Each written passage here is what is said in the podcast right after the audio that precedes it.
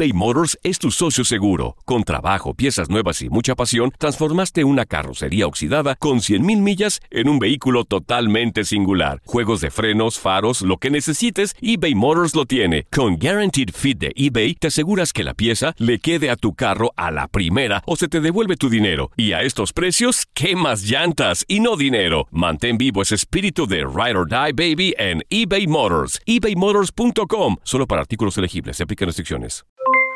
Aloha mamá. ¿Dónde andas? Seguro de compras. Tengo mucho que contarte.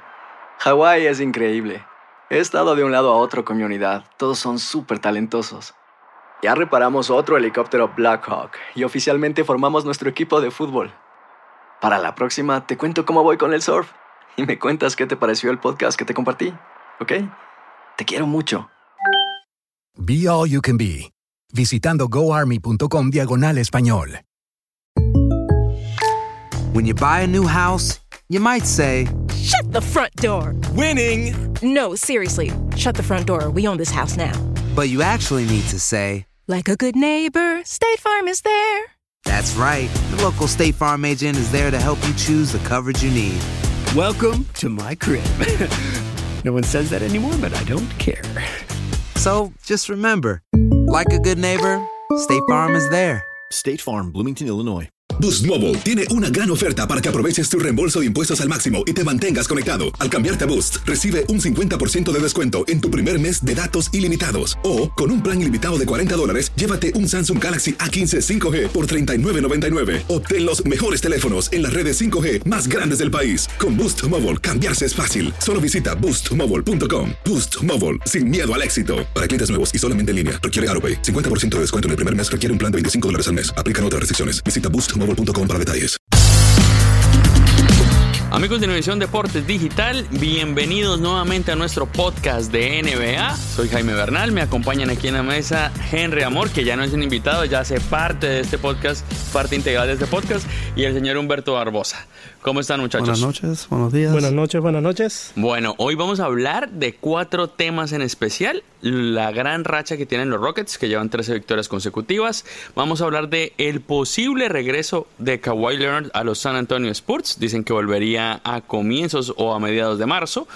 De Anthony Davis, que logró 53 puntos, 18 rebotes y 5 tapones en el partido contra los Suns.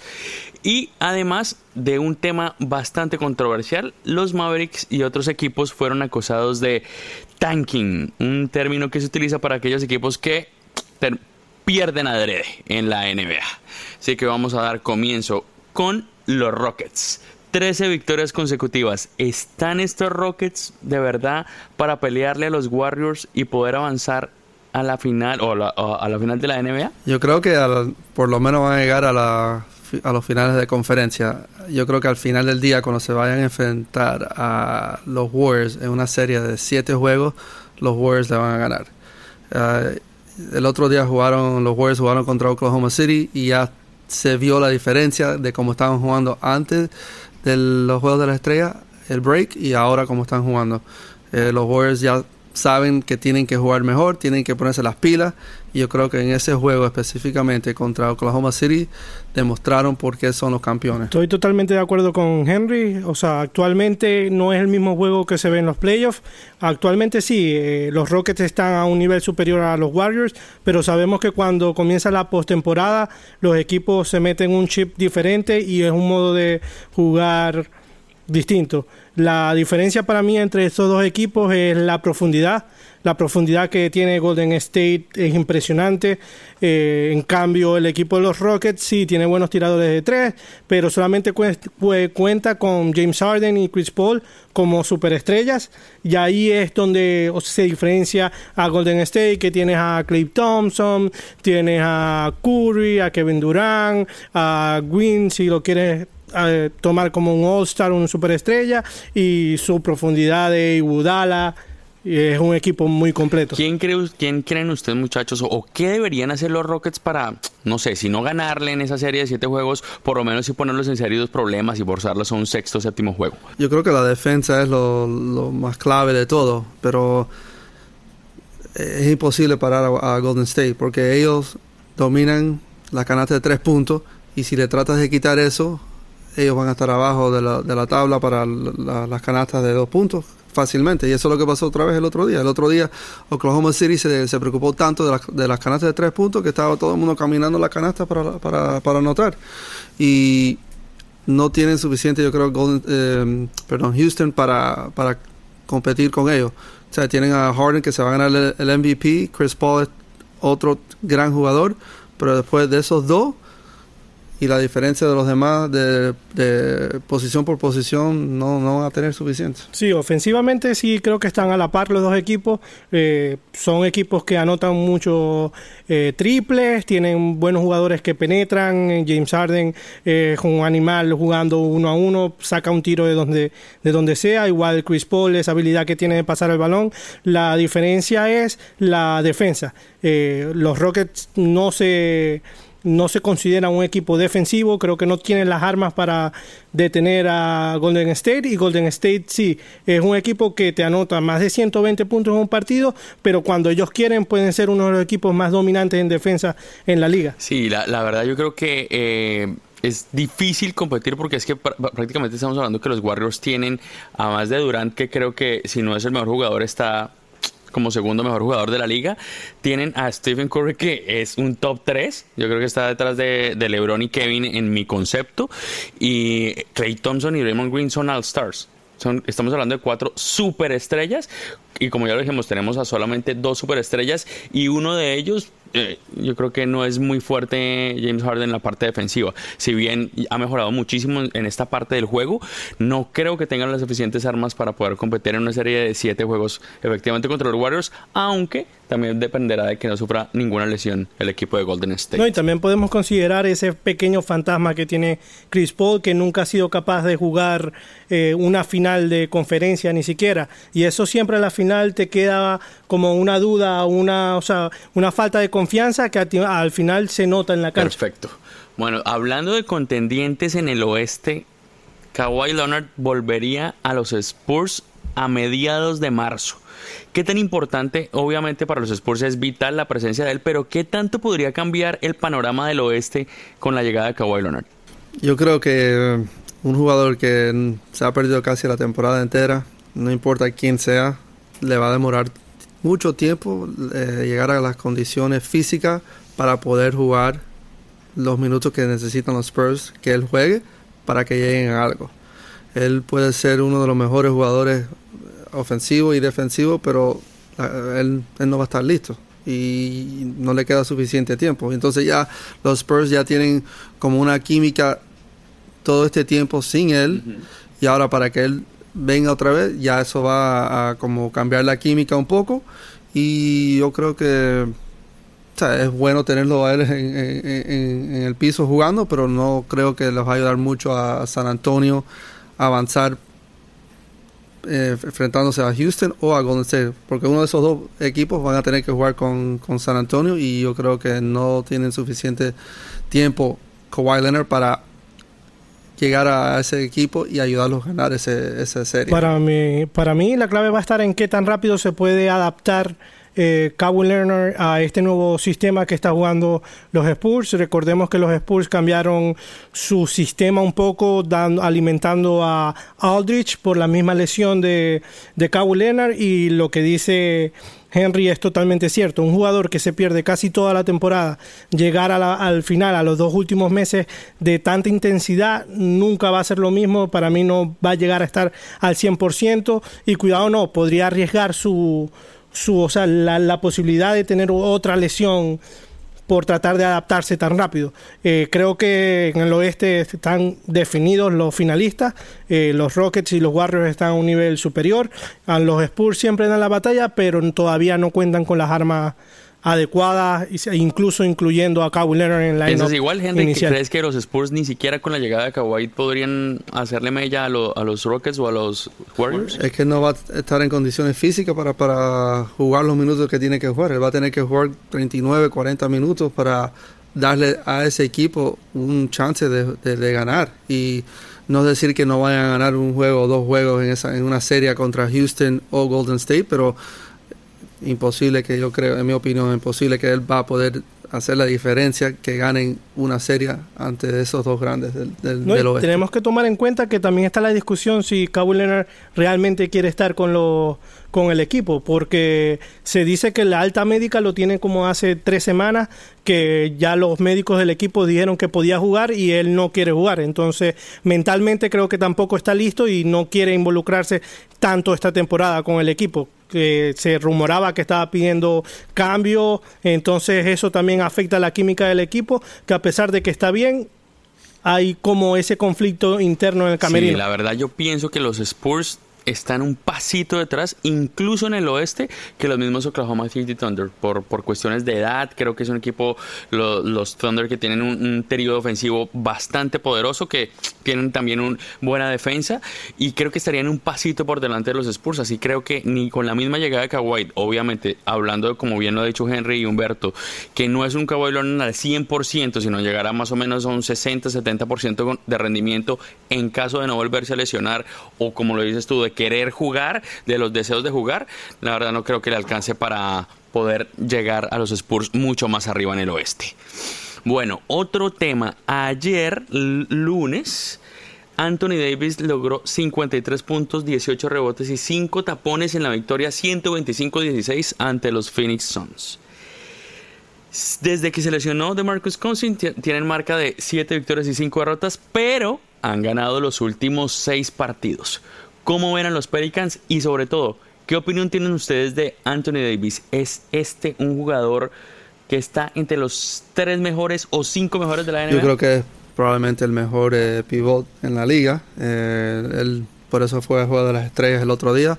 Él domina. Él, el otro día jugó contra Miami, hizo la misma cosa. El, el juego se fue a overtime, pero él anotó 50 y pico puntos igual. Entonces es un jugador que nadie lo puede controlar. Él, de verdad, si él quiere anotar 50 puntos cada juego, lo puede hacer.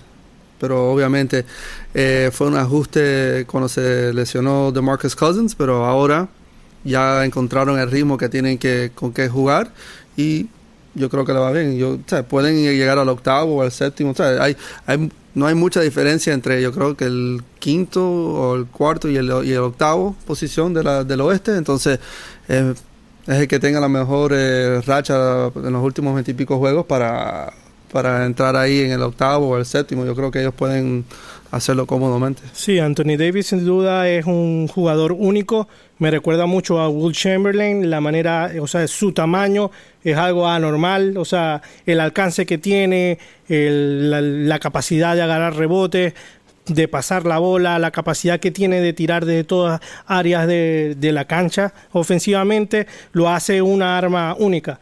No sé, pero no sé si el equipo tenga las armas suficientes para llegar en una conferencia tan reñida como es la, el oeste. Tiene que ser que de aquí en adelante juegue a ese nivel todos los juegos y creo que nadie es capaz de jugar todos los juegos 59 puntos dominando. Sí, cuando él quiere puede ya lograr esos números, pero es físicamente imposible que todos los juegos te- esté preparado mentalmente y físicamente para seguir avanzando y teniendo al equipo sobre la espalda. Sin embargo, la pelea está muy cercana con equipos entre Oklahoma, Denver, eh, los- Portland. que Portland, Clippers, están todos muy juntos y creo que los otros equipos están un pasito, tienen un, arma extra que los Pelicans por la lesión de Damarcus Cousins. Exacto, yo pienso igual y creo que otro equipo que tenía para pelear ahí arriba, no sé qué tanto le va a afectar, lo de Jimmy Butler a, a los Minnesota Timberwolves que tenían un gran equipo, que estaban haciendo una gran temporada. ¿Qué tan grave ven ustedes esa, esa baja de Jimmy Butler para un equipo como los Wolves que estaban peleando en la parte alta del oeste? Jimmy Butler era clave, creo que era el, el pilar fundamental de Minnesota. Su rendimiento baja muchísimo con la lesión de- del líder, del capitán del equipo. Eh, no solo aportaba ofensivamente, sino que es uno de los mejores jugadores defensivos en la liga y ya conocía al coach y el sistema a la perfección, ya que jugó con él en Chicago y, él, y el entrenador fue el que le hizo a él ser considerado uno de los MVP. Eh, Recordemos que Jimmy Butler tiene ese despegue, ese como que ese crecimiento profesionalmente de la mano de Thibodeau y están ahí, o sea, ya están juntos otra vez, el sistema cuadra a la perfección y era como la pieza fundamental de un equipo que está lleno de estrellas que están en crecimiento. Entonces, con esa baja creo que se le pone el papel muy difícil a Minnesota. Va a llegar a, la postemporada. Eh, Jimmy Butler va a regresar antes, probablemente antes que al final de la temporada. Y por lo menos es una diferencia entre él y Kawhi. Por lo menos Kawhi se ha perdido casi todo. Jimmy Butler está jugando constantemente con este equipo, eso va a ser un poco más fácil el ajuste. Pero sí, le va a dar problemas a Minnesota mantener la, tercera posición en la tabla. Pero entre el 3 y el 8 no son cuatro o cinco juegos que, lo que está separando a todo el mundo. So, va a estar apretada la cosa porque yo de verdad, después de Denver, los Clippers no creo que vayan a hacer mucho daño. Eh, a lo mejor Utah, que ha estado jugando un poco mejor en las últimas semanas, le puede dar un poco de pelea también, pero yo creo que como está la tabla del 1 al 8, más o menos yo creo que se va a quedar así en eso. Y, mira, si se, acabe, si se hubiera acabado la temporada hoy, San Antonio contra New Orleans, Aldridge contra contra Davis. Bien interesante. Eh, increíble, ¿no? Además, los Warriors y los Rockets que están jugando bastante bien y los equipos que vienen debajo que se le caen y se le caen soldados. Así que está todo pinta para que esa final del oeste sea entre estos dos equipos. Yo les cuento, señores, que me estoy volviendo viejo. Hace 15 años, un día como hoy, Patrick Ewing se, le retiraban su camiseta en el Madison Square Garden de Nueva York. Una leyenda de los Knicks, primer pick jugador salido de Georgetown. ¿Qué recuerdos tienen ustedes de Patrick Ewing? Yo me imagino que sobre todo esos partidos contra los Bulls de Michael Jordan, su final perdida contra los Spurs, contra los Rockets. Bueno, yo me recuerdo, yo hace muchos años atrás eh, estaba viviendo en Connecticut y fui con un compañero de trabajo a Madison Square Garden a ver la, un juego de postemporada de Nueva York contra Miami. Y esa, ese juego resulta ser el famoso juego donde se pelearon Larry Johnson y Alonzo Mourning. Pero a ver ese, ese jugador, Patrick Ewing, a su momento era uno de los mejores jugadores de la liga. Yo de verdad que eh, cada vez que jugaba contra Miami, que es mi equipo, de verdad que no, no lo podía eh, soportar porque metía todo. Él, tenía ese, ese movimiento acerca de la canasta que nunca fallaba. Y era una frustración porque como fanático digo, oye, este nunca falla. Pero de verdad se merece que, que, está en el Salón de la Fama y uno de los mejores pivots de la, de la historia de la liga. Sí, yo igual recuerdo esa rivalidad de los Knicks contra el Heat. Creo que gracias a él los Knicks llegaron a estar al tope de la NBA. Eh, creo que los Knicks no volvieron a tener un tiempo tan bueno ah, después que se fue Patrick Ewing. Y era eso, ya aparte que en esa época el sistema de juego era más enfocado a, a los centros y sin duda creo que estaba entre los tres mejores centros de la época, considerando que habían muchos jugadores buenos como Shaquille O'Neal, estaba Mutombo en esa época, pero era un jugador que dominaba y se veía ese liderazgo que tenía en el equipo, que era el que mandaba y sin duda merece estar ahí en el Hall of Fame y tener su sí, yo recuerdo muchísimo las series de los Knicks, especialmente contra los Bulls de Jordan y contra los Pacers de Reggie Miller y recuerdo mucho su anécdota de la vez que le dijo a John Starks que lo iba a matar por haberse hecho echar en un partido después que cayó una, una provocación contra Reggie Miller y sus Pacers. Realmente Ewing era un gran jugador, marcaba la diferencia en una época donde la NBA era mucho más física y donde los centros, los pivots realmente marcaban una gran diferencia, no como el básquet de ahora que el lanzamiento perimetral es tan importante. Y para finalizar, muchachos, les dejé el tema más caliente. Hoy un periodista de ESPN, una cadena, eh, aquí, eh, compañeros eh, aliados, no mentira, no aliados, pero sí realmente que bastante influyente en Estados Unidos, nos dio un estudio donde dice que encontró cómo los equipos están haciendo el tanking, es decir, tratando de perder a adrede y dice que lo están haciendo haciendo análisis inversos de los equipos. Es decir, lo que hacen es que dependiendo del rival que vayan a jugar, escogen la formación que sería el peor match contra el que podrían enfrentar. Es decir, que si yo tengo, voy a jugar contra, no sé, contra los, contra los New Orleans Pelicans, voy a escoger un equipo que no tenga una buena defensa interior para detener a Anthony Davis, para así perder, con el fin de en tener una mejor posición en el draft de la NBA. ¿Qué piensan ustedes de esto? ¿Qué tan veraz, qué, qué, qué, veracidad tiene esto, Henry, Humberto? Yo creo que eso no, no, es verdad. Por simplemente, si tú eres un profesional, no solamente tienes que hablar de los jugadores, porque son 15 jugadores, también tienes un, un coach que tiene que estar de acuerdo con hacer eso. Yo no creo que están a ese nivel que el dueño del equipo le vaya a decir al, a, a, su a su coach y a sus jugadores, mira, no quiero que jueguen con todo para que podamos perder para el año que viene, podamos tener un mejor jugador. Porque incluso no quiere decir que esos jugadores van a estar en ese equipo. Entonces le estás pidiendo que se sacrifiquen su valor como jugador para el beneficio de una franquicia que pueden estar ahí el año que viene o no pueden estar ahí. Y hasta el otro día Dirk Nowitzki salió y dijo, mira, eso no, no creo que es verdad. So, yo, yo creo que eso puede haber muchos reportes y puede haber mucho, eh, como decir que piensan esto, piensan lo otro, pero yo creo que al final del día hay muchos profesionales en ambos lados, los, jugadores y los coaches que no van a dejar eso. Lamentablemente yo estoy totalmente de desacuerdo con Henry, creo que es una realidad que se está viviendo en el deporte desde hace años. Se ve como los equipos que están al final de la tabla eh, empiezan a perder partidos por ventajas descomunales.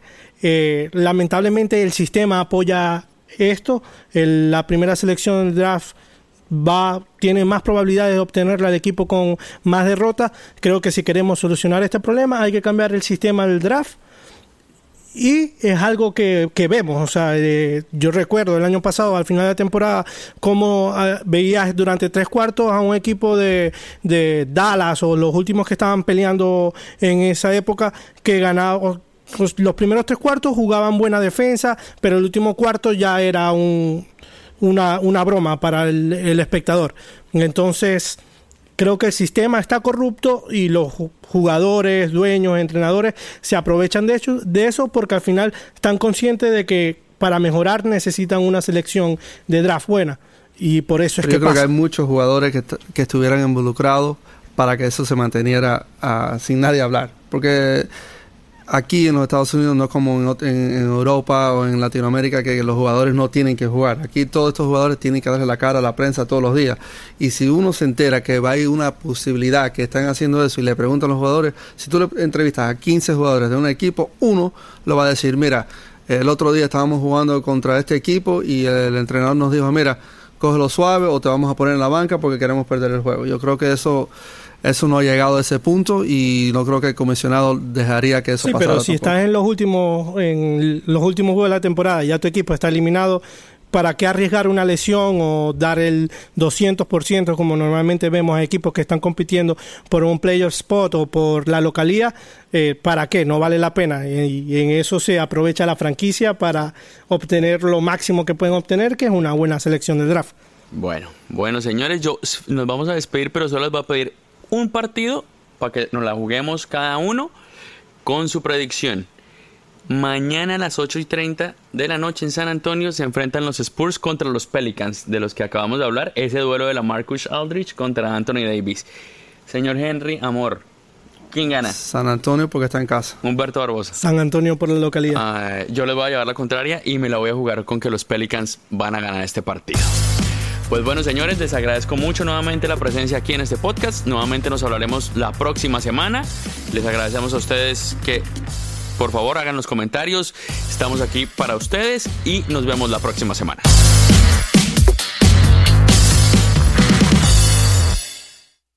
Aloha mamá. Sorry por responder hasta ahora. Estuve toda la tarde con mi unidad arreglando un helicóptero Black Hawk. Hawái es increíble. Luego te cuento más. Te quiero. Be All You Can Be, visitando goarmy.com diagonal español. Boost Mobile tiene una gran oferta para que aproveches tu reembolso de impuestos al máximo y te mantengas conectado. Al cambiarte a Boost, recibe un 50% de descuento en tu primer mes de datos ilimitados. O, con un plan ilimitado de 40 dólares, llévate un Samsung Galaxy A15 5G por $39.99. Obtén los mejores teléfonos en las redes 5G más grandes del país. Con Boost Mobile, cambiarse es fácil. Solo visita boostmobile.com. Boost Mobile, sin miedo al éxito. Para clientes nuevos y solamente en línea, requiere AroPay. 50% de descuento en el primer mes requiere un plan de 25 dólares al mes. Aplican otras restricciones. Visita Boost para detalles. Hacer tequila, Don Julio, es como escribir una carta de amor a México. Beber tequila, Don Julio, es como declarar ese amor al mundo entero. Don Julio es el tequila de lujo original, hecho con la misma pasión que recorre las raíces de nuestro país. Porque si no es por amor, ¿para qué? Consume responsablemente. Don Julio Tequila, 40% alcohol por volumen, 2020. Importado por Diageo Americas, New York, New York. Hay gente a la que le encanta el McCrispy. Y hay gente que nunca ha probado el McCrispy. Pero todavía no conocemos a nadie que lo haya probado y no le guste. Para, pa, pa, pa.